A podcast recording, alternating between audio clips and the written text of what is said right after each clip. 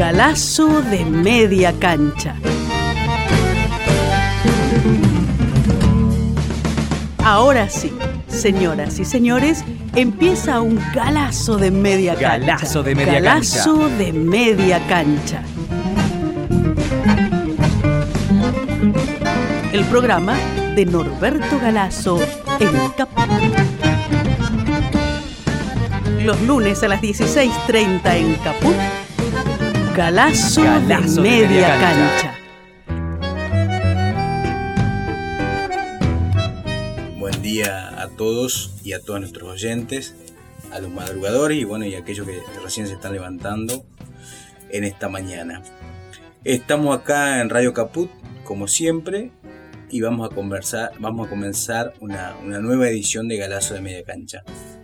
Si hoy es la primera vez que te sumás a escucharnos, te cuento que este es un programa de historia en el que reivindicamos la vida, el legado y la trayectoria de aquellos argentinos que han sido silenciados por el aparato de la cultura oficial.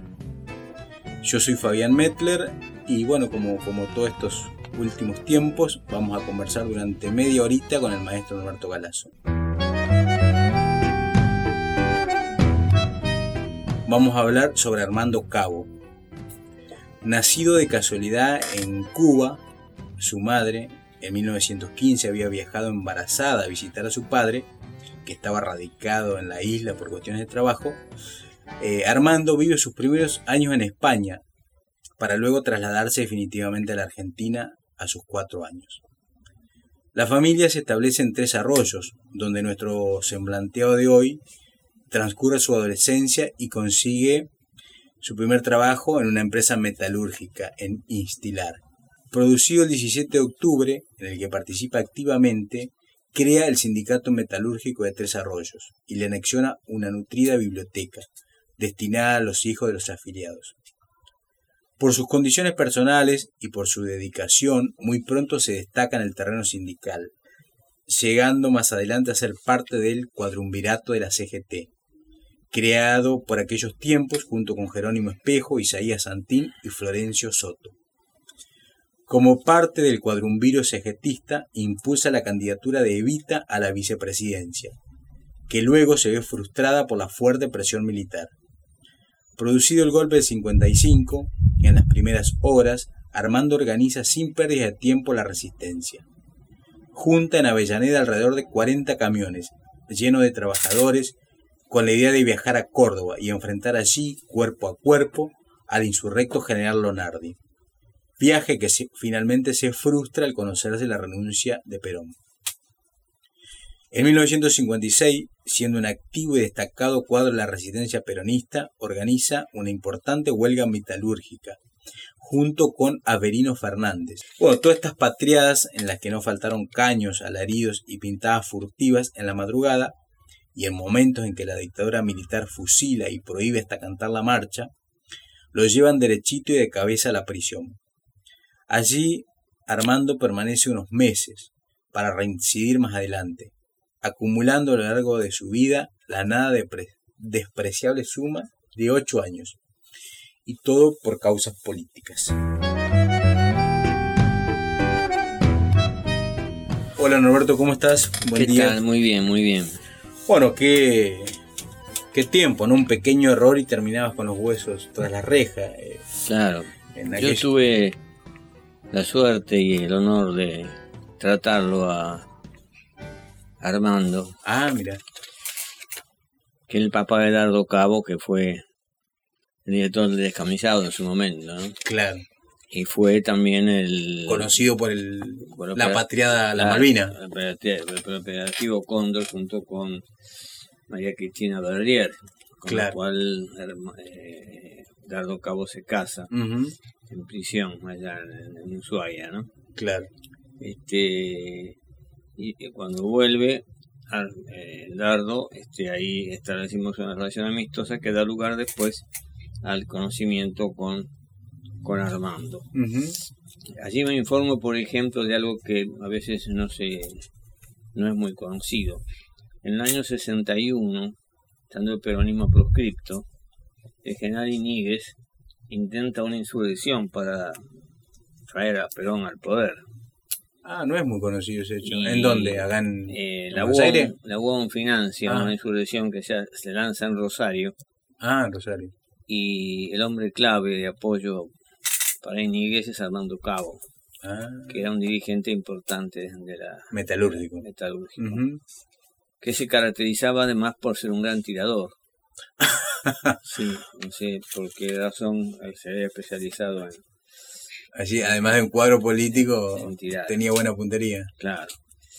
Este, eso, sin embargo, que es un hecho positivo, le va a traer inconvenientes porque en mayo del 66 él participa en un tumultuoso incidente producido en la confitería La Real de Avellaneda, donde dos líneas de la corriente gremial de, de la UOM, de la Unión Obrera Metalúrgica, se enfrentan, es decir, los bandolistas y los que eran de izquierda, Sí, a los tiros, me imagino.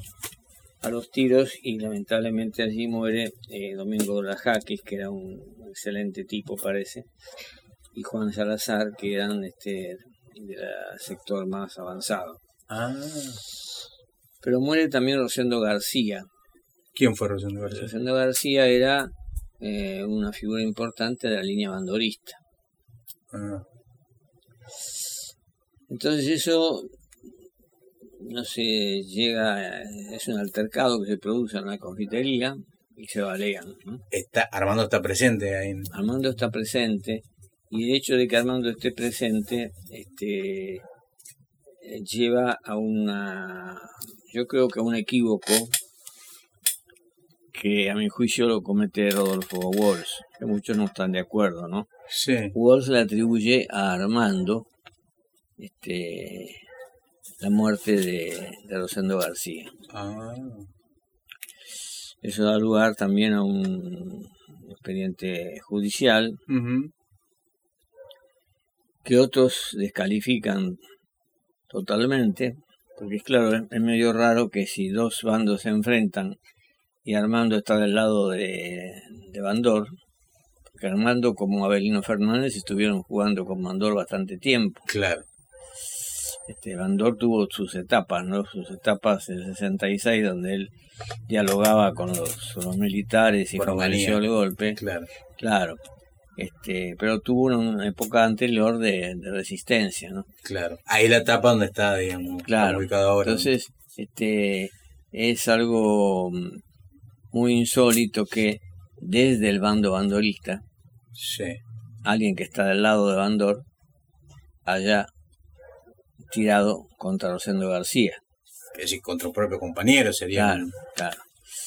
Entonces hay algunos que argumentan, y en eso un poco el, el libro de Walsh da un poco pie a eso, de que Rosendo García era una figura importante y que Bandor se quería deshacer de él.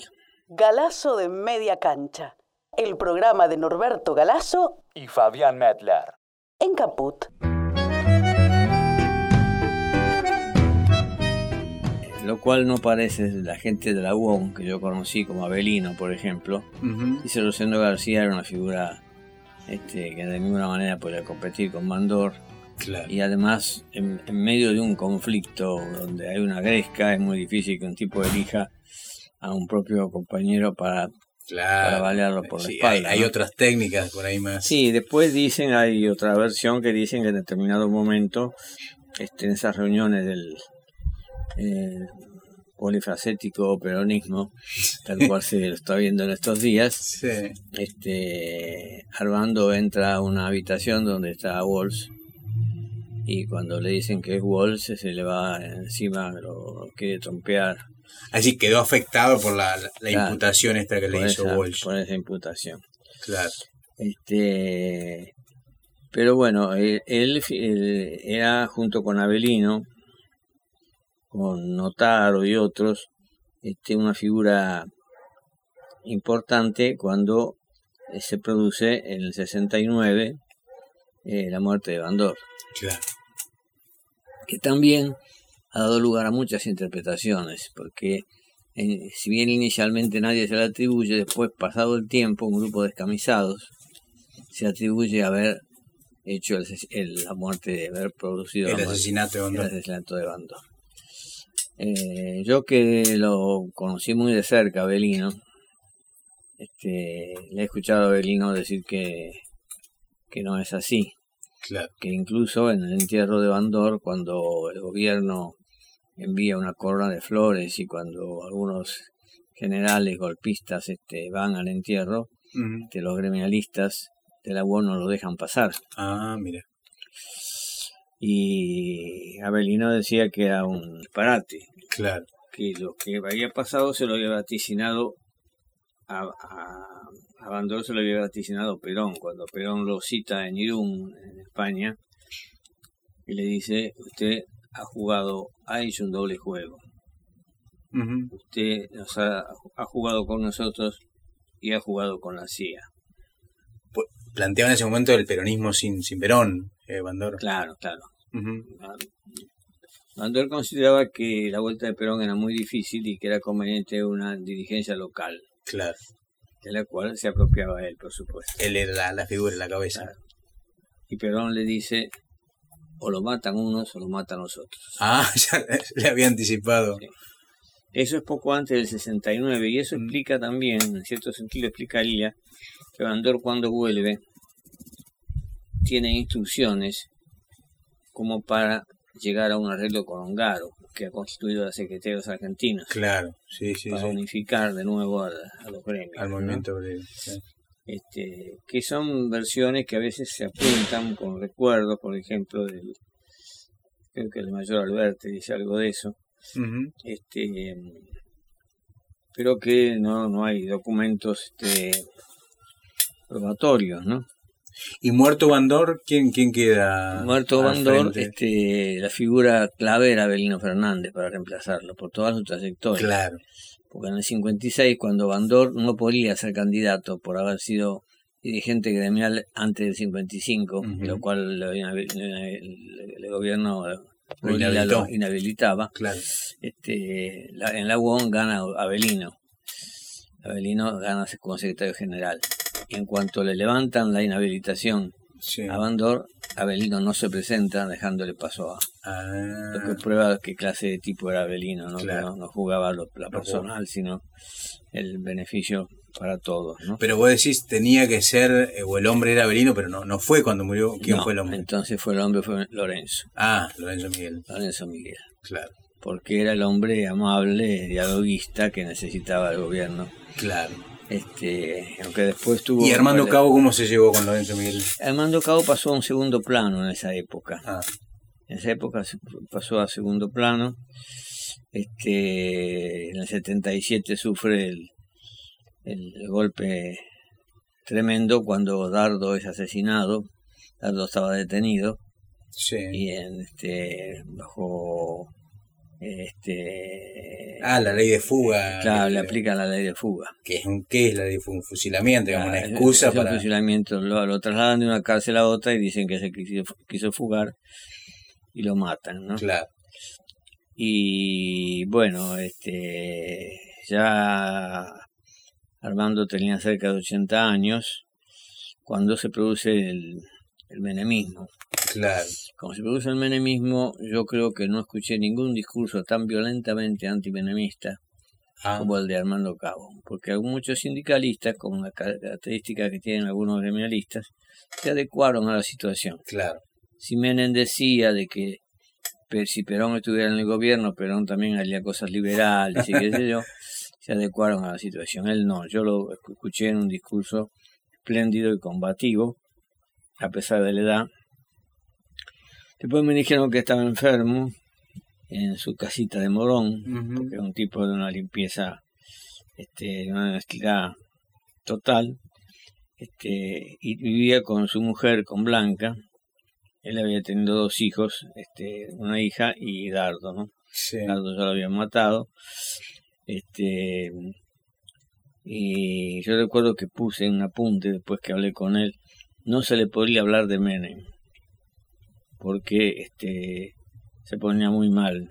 Y recuerdo que Blanca, la mujer, cuando entré a verlo a Armando, me dijo, no le hable de política, por favor. Ah, sí. no en política porque y bueno yo qué tal Armando cómo le va y y él este tuvo una crisis una, una fuerte crisis de bronca bronca y de llanto al mismo tiempo no de impotencia Ahí cu- cuando vos lo visitaste. sí sí sí sí de, de- de- de impotencia al ver que las banderas del peronismo eran arrastradas Claro. por el fango por por la política de Menem no Ujú. y eso habrá sido bastante poco antes de, de fallecimiento, porque yo tengo anotado acá el fallecimiento el 4 de junio del- del 96 en Morón. Ah, sí, tuvo algunos años, eh, digamos, de, de- de menemismo. Eh, Sí, sí, pero no aparecía para nada y, y las pocas declaraciones que hacía eran totalmente En contra. virulentas Claro. en contra. Él, él entendía. Era un peronista del 45, evidentemente. Claro, ¿no? nato. nato con una conducta este total y además con esta característica que vos decías eh, él este se produce el 55 y él no se queda quieto él arma camiones este, llenos de obreros en Claro, la me sorprendió cuando leí eso. este y se enfila para Córdoba nomás Claro. cuando le llega la noticia de que Perón ha presentado la renuncia que dice que no hay que verter sangre etcétera no Ujú. este, entonces bueno pero la idea de él era Era resistir, era. era resi- resistir con armas. Habían tomado va- va- varias armerías, Claro. armas, y tenía un, una, tropa, digamos, de 40 o 50 camiones dispuestos a ir a Córdoba para enfrentar la situación. Claro. Después en el 61 lo apoya Iñiguez también en un movimiento, este, eh, eh, un intento subversivo que salva milagrosamente este de la persecución del, del enemigo, ¿no? Porque le fallan los, los, los, los contactos y acuerdos que habían hecho con otras agentes del interior, Claro. eh, eh, militares retirados. Es decir, que era un hombre de, de jugársela, ¿no? Claro. Es decir, de- Fue uno de los más activos, ¿no? En la resistencia peronista. en- y sí, la resistencia fue un- una figura clave, ¿no? Está muy asociada. ¿no? Incluso este, tuvo una actitud también importante en el 73. En 73, cuando se produce el conflicto ya, ya casi inevitable entre Perón y la juventud, Y los montoneros. los montoneros, los montoneros hacen un acto en Atlanta y aparece ahí una bandera del sindicalismo combativo. Sí. y van varios sindicalistas. Aurelio Fernández, Andrés Framini, Dante Biel. Cabo y algunos más. Raro, digo, porque generalmente no. Los Claro. cuadros del sindicalismo no, no estaban muy. Claro, ahí, contentos. ahí entonces juegan y Borro también. Ah. Y Borro le manda una carta a Perón diciendo estos chicos son hijos nuestros, hijos de nuestra política y son hijos del 45. Claro. este, diciéndole a Perón como que eh, cerraba su política de apoyar a López Rega o Claro. Este y bueno eso también ha quedado un poco olvidado porque en general los gremialistas este tipo de actitudes no las no las valoran mucho no Claro. Pero digo, en ese momento, cuando se produce la ruptura, la mayoría de los dirigentes sindicales quedan del lado de Perón. Es decir, sí claro claro, eh, claro, no, claro. no estaban muy contentos Claro, con y la adem- avanzada ideológica de los y jóvenes. además los jóvenes con esa actitud propia de los jóvenes montoneros este si hubiesen tenido un poquito más de tacto político Claro. lo llevaban al escenario y le hacían hablar a algunos de estos viejos Claro. que eran la representación del De- peronismo del, auténtico. del 45, claro. y hablaron varios y se sucedieron cuatro o cinco y mm, tomaron, el acto para ellos Claro. eh, Para ellos la, solos, la ¿no? actitud típica también de la juventud, ¿no? Es- Claro, claro. Uno es más, claro más enérgico, más soberbio. Claro, quizás, pero él etapa. que además tenía a su hijo que había estado en esa posición porque Claro. Dardo estaba más o menos con, estaba con ellos, ¿no? Y había sido el descamisado. Este, él también quedó en una situación no molesta con ellos, digamos, pero eh, no fue tu, no tuvo un reconocimiento de ninguno de los dos bandos, digamos, Claro. ¿no? Claro. en el peronismo ortodoxo, que mejor la figura de Armando Cabo no mencionarla Claro. por el asunto este de Walsh. Ujú. Walsh es una figura muy respetable, muy serio, pero yo creo que Walsh tenía quizás, a mi juicio, un punto débil que era su tendencia a la novela policial. Y entonces eso lo lleva a él a tratar de investigar, publican secretarios argentinos como fue la muerte de Rosendo García, Ujú. pero hay una cuestión política. Claro. Este, tanto la muerte Puedo decir que exageró un poco ahí. Claro, cuando- claro. Tanto la muerte de Rosendo García, este, como después la misma muerte de Bandor. Claro. La misma muerte de Bandor se produjo de una manera tal que eh, este, eh, da la impresión que fueran gente del ejército la que lo hizo. Ah, La idea de Avelino era de que, de que era más el ministro del Interior, porque Bandor había pactado con ellos y después había ido a ver a Perón, y bueno, que no cumplió y lo, lo mataron. Claro. Porque este que era gente ajena, digamos, ¿no? A- Claro. A la misma tropa, a la misma. Claro. Porque entran en la calle Rioja, que era, que era un, del un local de Dragón, entran este, preguntando quién es Bandor. Ah, raro, ¿no? Claro. Y ¿Qué? yo- ¿Lo, lo matan ahí adentro en el Sí, edificio? sí, sí. Le, di- le dicen, está, está en la oficina, entonces suben y cuando Bandor sale, ¿qué es lo que pasa? Le tiran. Lo ametrallan. le tiran y después le tiran, le colocan una bomba entre las piernas para que explote ¿Después de, de muerto? ¿no? cuando está agonizando para Ah. asegurarse de la, la muerte ¿no? y se van y yo tengo la referencia en ese sentido de Federico Vistali Federico Vistali era el que le hacía la publicidad a Bandor por publicidad de la UOM y estaba ahí en ese momento Ah, fue medio testigo, Y digamos. fue medio testigo y se pegó un susto de la Madonna porque no era un dirigente revolucionario, era un, Claro, era un publicitario, ¿no? claro, claro. Pero él le decía que la, decía que la forma de actuar era de, de caminar, de actuar, de dar órdenes. era- Más de milico. Era más de milico que, claro. que, de- que de jóvenes revolucionarios como podrían ser los descamisados. Después, descamisados Pero ¿al- alguien salió a, no, a reivindicar, no. No, no, na- nadie. Y a desmentir. Descamisado años después dijo eso. Claro. Incluso hubo varios grupos descamisados, así que también... Pero producido el hecho, ¿a quién se lo atribuyeron? No, producido el hecho no, no, no se... Quedó ahí, quedó misteriosamente, digamos. No, no se supo nunca, ¿no? ¿Y eso, Norberto, en qué año fue más o menos? Y ¿69? eso Ha sido en el 60 y... 60 y algo, no me acuerdo ahora, pero más o menos... Este, Y eso cambia un poco el... Sí, que No. yo, yo creo que fue este que fue des- después del 69, porque en el 69 es cuando insólitamente también es poco inexplicable, poco explicable que la UOM se sume al Cordobazo Claro. en Córdoba Ujú. Claro, con el Pidio Torres, claro.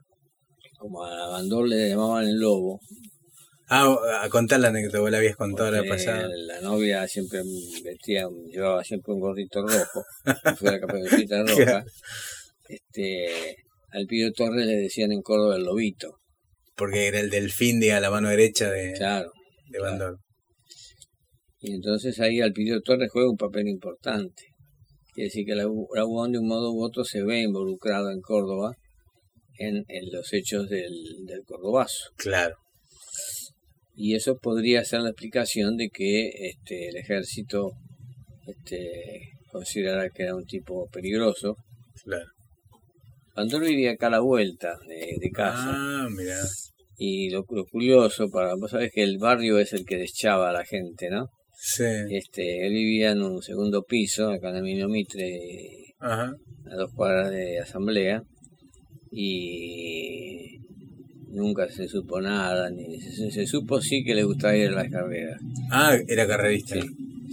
pero muere él y la mujer sigue empleada de la UON, sigue trabajando, es decir, no, no recibe una sucesión No Como- quedó una fortuna oculta, Como sería en el caso de que se muriese mañana Cavalieri. o- claro, ah, claro. Tienen... este, así que hay, Es decir, hay de- de- cosas- dentro de su esquema fue, fue bastante honesto, entonces Condor. Eh, Sí, sí, sí, era un tipo que lo que pasa es que él negociaba, él le hacía una huelga a una empresa y tironeaba la huelga, se ponía duro hasta que los tipos empezaban a aflojar y después arreglaba. Claro, Era un- una forma de, de- de presión este, gremial, ¿no? claro. Pero no se puede decir que haya sido un de los peores este, chorros, este, como hay sindicalistas que tienen. Claro, bueno, lo que vinieron ¿no? después, sobre todo con el menemismo, digamos, Claro, claro. claro. empequeñecieron todos los, los- los dirigentes de la década del 60, Y 70. además tenía el apoyo de los, del gremio porque él era de los que sacaba los convenios más de mayor aumento. Ah, Era un tipo muy hábil para digo, negociar con los empresarios. claro. Toda esa historia de la UON este, está un poco nebulosa, ¿no? Y Armando Cabo pasa también siendo una figura central en el sentido de que no es común un, un gremialista que se juegue en varias intervenciones armadas, ¿no? Claro. este y siendo además el, el padre de Dardo, ¿no? Claro. Que fue una figura importante. Ujú. y, y siempre, digamos, mantuvo su rol de dirigente sindical. Armando no, no participó, no fue candidato por el peronismo, no, no integró lista, no. No, no, que yo sepa, no. Siempre, digamos, se mantuvo ahí. Sí.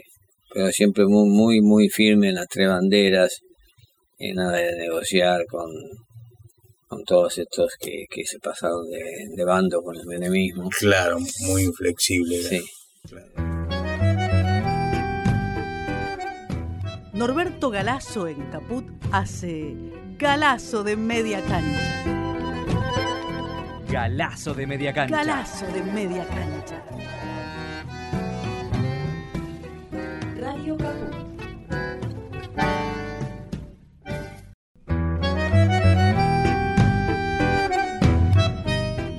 Roberto, para cerrar el programa de hoy, eh, ¿por qué Armando Cabo es un maldito? Es un maldito porque desgraciadamente los hay toda una línea de dirigentes gremiales que han negociado, Claro. que están un día con uno y están con otros. Eso no quiere decir que todos los dirigentes gremiales sean este corrompidos. Porque la situación del dirigente gremial es muy especial. El dirigente gremial tiene que negociar dentro del sistema. Claro. Algunos chicos de la izquierda abstracta le piden al dirigente gremial que cuestione el sistema y haga la revolución. Claro. Y de esos son pocos, será Hongaro, Tosco, Mm. los que tienen un sentido de que dicen acá este sistema No va. no va, ¿no Claro. cierto? Los demás son como los que estuvieron este, con todos los golpes militares y le dieron este apoyo y hicieron sus negocios Claro. Y, y, bueno, muchos de ellos, algunos este, llegaron a ser confidentes policiales de la dictadura, ¿no? Este, a Armando no se le puede de ninguna manera es decir, es adjudicar intachable. nada de eso, claro. Por eso ha sido silenciado Claro, también. ¿no? Y Abelino lo mismo. Abelino yo lo conocía porque eh, paraba acá en la esquina y hacíamos los volantes para para estar en contra de Lorenzo Miguel en un café de Castañares y Centeneras. Ah, vos le, le ponías la letra, digamos. Claro, yo era- según Abelino yo era el lenguaraz. Él, Ah. me decía, él me decía, fíjese que pasa tal cosa, ¿cómo lo decimos? Y bueno, yo hacía Claro. las- los volantes de conducta sindical, que era el- el- la agrupación de, de Abelino, ¿no? Mira, con lo cual quería él volver al gremio. Claro. Había sido Lo- desplazado. Claro, Lorenzo lo había desplazado. sí, sí, sí, me acuerdo el año pasado cuando hablamos sobre Abelino. Claro. vos- Claro. Vos nos contaste un poco cómo, cómo había sido esa historia. Bueno, Roberto, eh, pasó volando la media hora hoy. Eh, bueno, te propongo vernos la semana que viene. ¿Qué te ¿Cómo parece? ¿Eh? Bueno, nos vemos la semana que viene. Adiós. Chao. Los malditos. Los rebeldes. Los imprescindibles.